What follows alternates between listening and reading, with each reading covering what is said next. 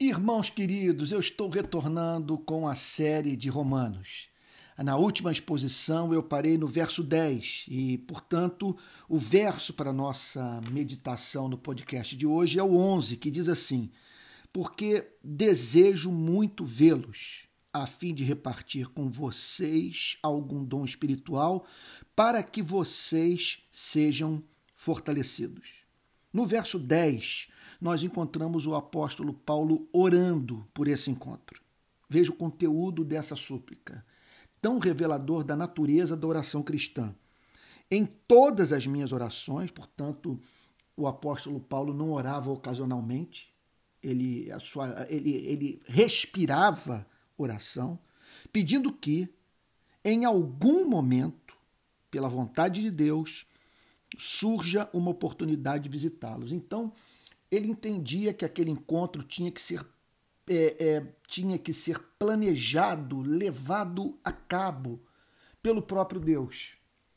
Porque o apóstolo Paulo sabia que nem tudo o que temos a, a dizer deve ser declarado na primeira oportunidade que se nos apresenta de declarar o que pensamos.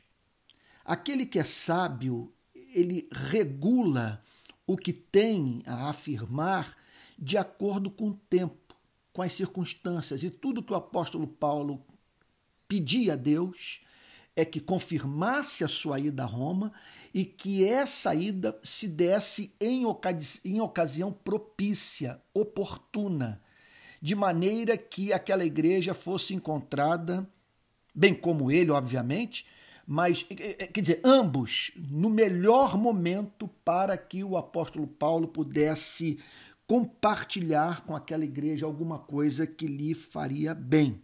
No verso 11, ele expressa o, o, desejo, o conteúdo do desejo, a sua motivação de fazer essa viagem a Roma. Porque desejo muito vê-los, a fim de repartir com vocês algum dom espiritual. Então ele tensionava ir para servir. Eis um fruto sempre presente na vida de uma pessoa regenerada. Onde quer que a obra da regeneração tenha ocorrido de modo real, concreto, onde quer que tenha é, se manifestado o milagre da conversão, com base na regeneração, sempre é bom afirmar que a regeneração antecede a conversão. Primeiro nós ganhamos vida. Primeiro, nossos olhos são abertos e a nossa surdez é, é curada, a fim de que possamos ver a beleza do Evangelho, escutar a palavra de Deus, de modo que faça sentido para as nossas vidas. E aí então sim ocorre o milagre do retorno para Deus em arrependimento e fé. Agora, como, como saber que uma pessoa se converteu a partir dessa obra de, regeneração, que houve um retorno para Deus em arrependimento e fé, que esse é o sentido da palavra conversão. O que é conversão? Como diz o teólogo calvinista Luiz Berkoff, é um voltar-se para Deus em arrependimento e fé. Agora, muitas vezes nós nos encontramos fazendo essa pergunta: é, é, é, como saber que fui regenerado? Que devo esperar na vida daquele que se aproxima da igreja e deseja se tornar membro do corpo de Cristo? Pelo menos da instituição religiosa, já que se ele é nascido de novo, ele já é membro do corpo, foi batizado no corpo de Cristo. E não há mínima dúvida se há um fruto no autoexame espiritual que nós devemos buscar encontrar nas nossas vidas, bem como na vida daqueles que se dizem cristãos e nessas horas detectar esse fruto é condição indispensável para nós é, separarmos pessoas para o exercício de, do ministério sagrado na igreja ou de qualquer outra atividade no corpo de Cristo, é indispensável que observemos se esse fruto está presente ou não. Sobre o que, que eu estou falando depois de ter dado toda essa volta? É se nós encontramos na vida dessa pessoa amor pela igreja. Aqui está o apóstolo Paulo dizendo eu oro para que Deus me dê oportunidade de ir a Roma a fim de repartir com vocês algum dom espiritual. Eu quero servi-los e quero servi-los porque eu amo a Deus e amo a tudo que Deus ama. E Deus ama o seu povo e a Ele eu quero me dedicar, eu quero ser instrumento do meu Deus a fim de que Ele faça por meio da minha vida o que tenciona fazer na vida dos meus irmãos. Isso é belíssimo, belíssimo, belíssimo. E como que empresta dignidade a qualquer espécie de atividade que desempenhemos na igreja. Aqui está o apóstolo Paulo dizendo que me move é o amor. E é, eis, portanto, um fruto é, sempre presente, repito, na vida de um regenerado, o amor pela igreja. Então, ele usa aqui um verbo, porque desejo muito vê-los a fim de repartir com vocês algum dom espiritual. Então, ele, ele queria compartilhar algo. Olha, vamos parar para, para pensar nas implicações desse verbo. Em primeiro lugar, o apóstolo Paulo declara que tinha algo a dar. Olha, isso é maravilhoso havia nele a consciência de que Deus lhe havia capacitado para servir a Igreja de Cristo. Que Deus, no seu amor pela Igreja, havia levado o apóstolo Paulo à experiência de salvação e concedido a ele dons, de modo que por meio da sua vida a igreja pudesse ser socorrida, edificada, é iluminada. Portanto, é, é importante que você olhe para si mesmo e a fim de saber que se você pertence a Jesus Cristo, Deus tem algo a comunicar à igreja por meio da sua vida e de uma forma absolutamente singular em razão da singularidade do seu ser. Então aqui está um homem cônscio da sutilidade. Eu estou vivo e, e tenho meus batimentos cardíacos sustentados pelo poder de Deus, porque é da sua intenção me usar na vida do seu povo. Então o apóstolo Paulo tinha essa consciência.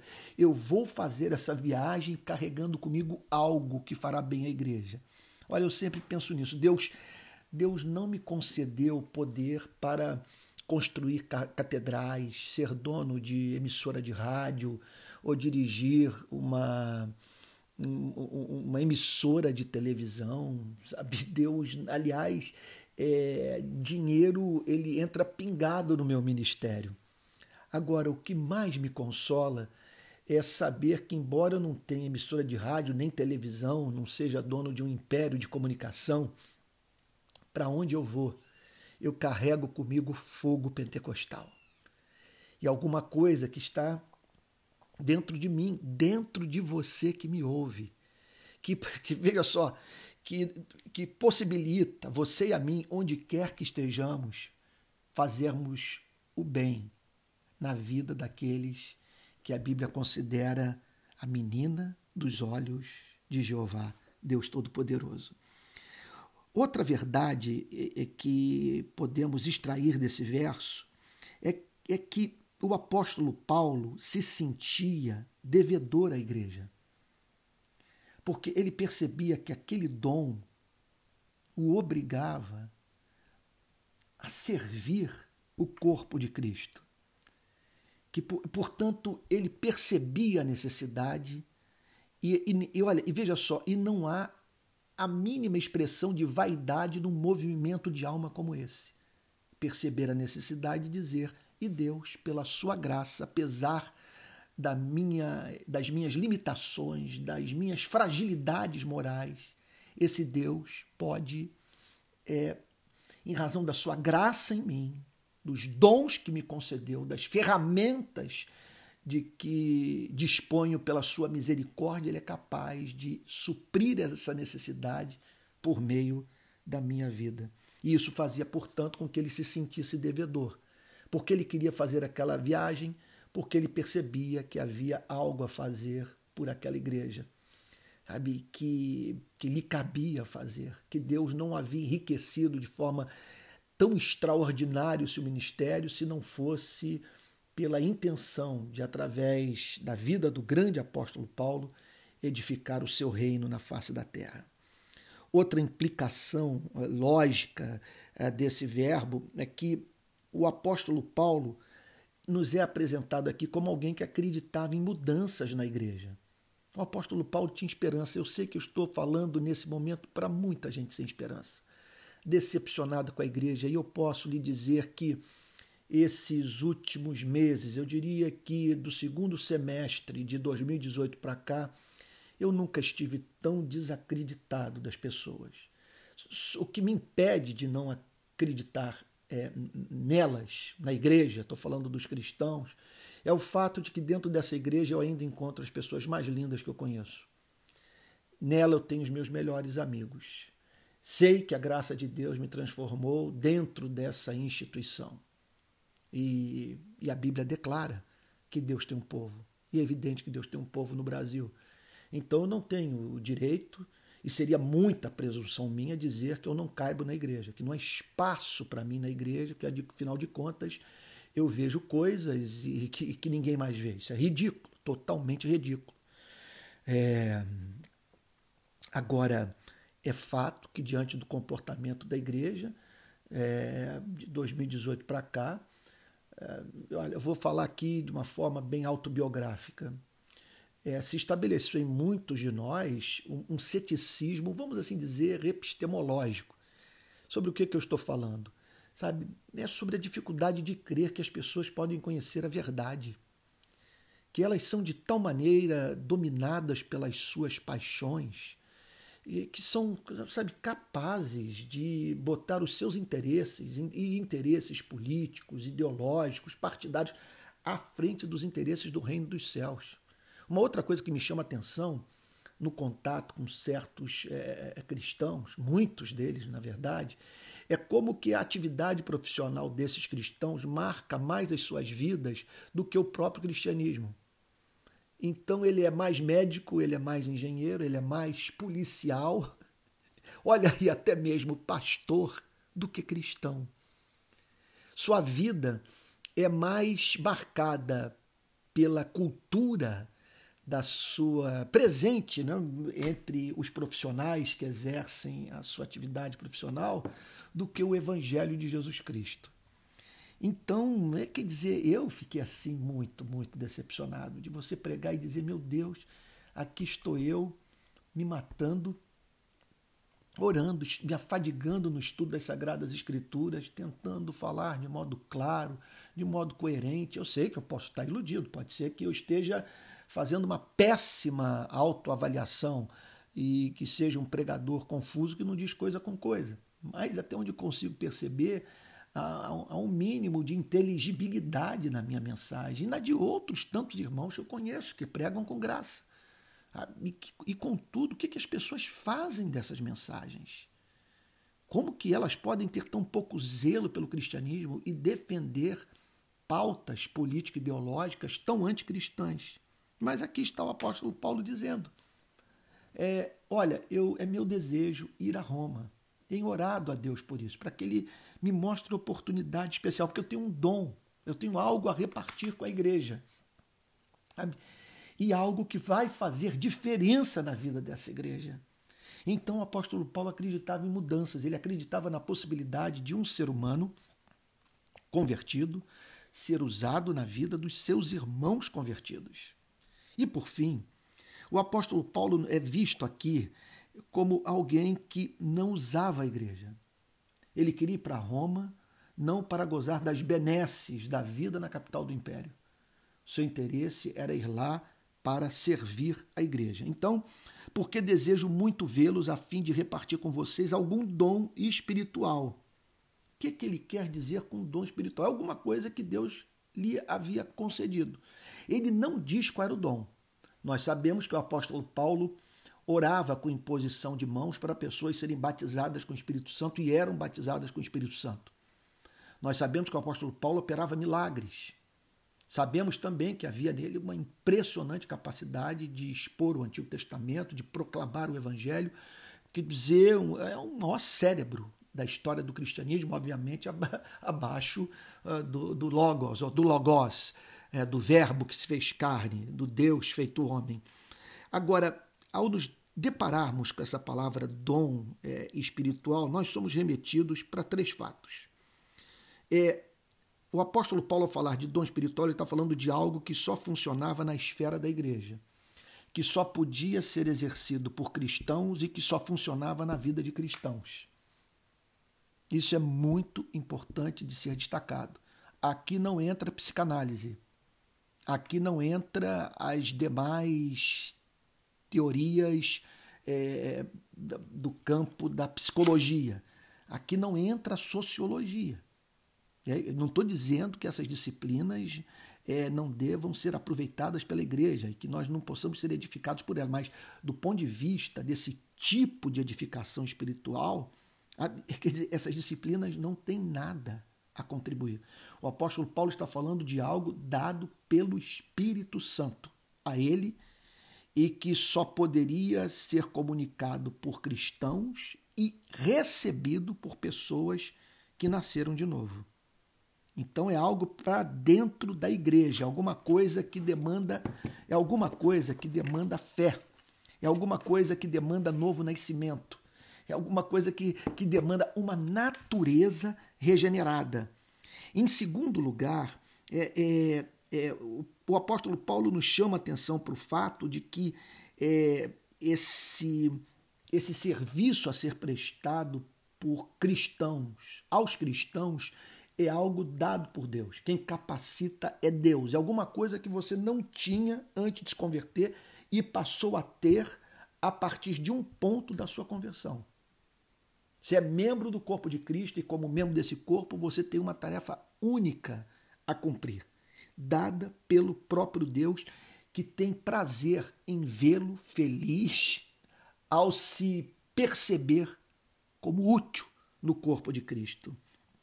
Agora, eu diria o seguinte: quando eu olho para essa declaração, repartir com vocês algum dom espiritual, eu fico imaginando, olha, olha, aqui eu faço uma pausa. Meu Deus, eu oro a Deus de todo o meu coração. Deus, querido, que eu seja isso para a vida da igreja. Porque você imagine essa carta chegando a Roma, sendo lida para a igreja. Pense comigo. Essa carta chegou antes do apóstolo Paulo. Ela foi lida no culto da igreja. E todos tomaram consciência de que o apóstolo Paulo estava a caminho. Que a qualquer momento Deus haveria de abrir a porta, como de fato fez, para que ele se dirigisse para Roma. Eu fico pensando na seguinte coisa: assim, isso, quer dizer, assim eu queria viver. É isso que eu gostaria de representar para a igreja, das pessoas terem expectativa pela minha chegada. Por saber que quando eu vou, Jesus vai comigo. E que eu tenho algo de muito especial a comunicar aos irmãos na fé. Assim nós deveríamos viver. Sabe, de alguém marcar um encontro conosco e ter assim a impressão que marcou o um encontro com o próprio Cristo que vai estar com alguém de quem vai poder tirar algo de bom. É? Então, que expectativa havia na igreja pela chegada daquele homem extraordinário? E, por fim, o apóstolo Paulo diz que o objetivo de repartir o dom consistia em fortalecer a igreja, a fim de que vocês sejam fortalecidos.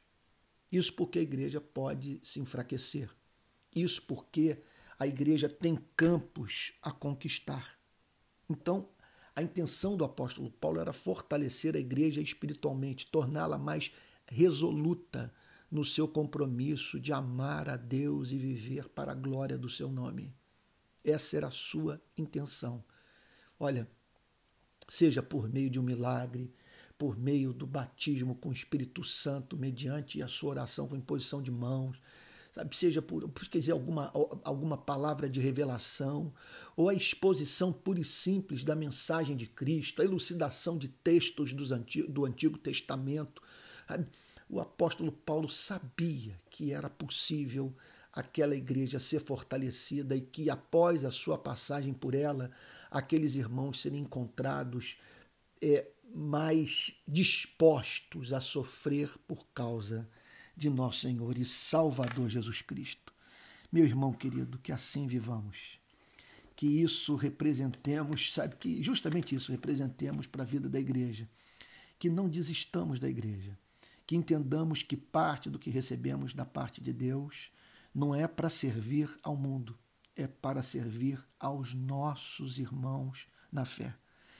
É, que, como eu já disse, são apresentados pela palavra de Deus como o maior tesouro do Criador na face da terra, a menina dos olhos de Jeová, Deus Todo-Poderoso.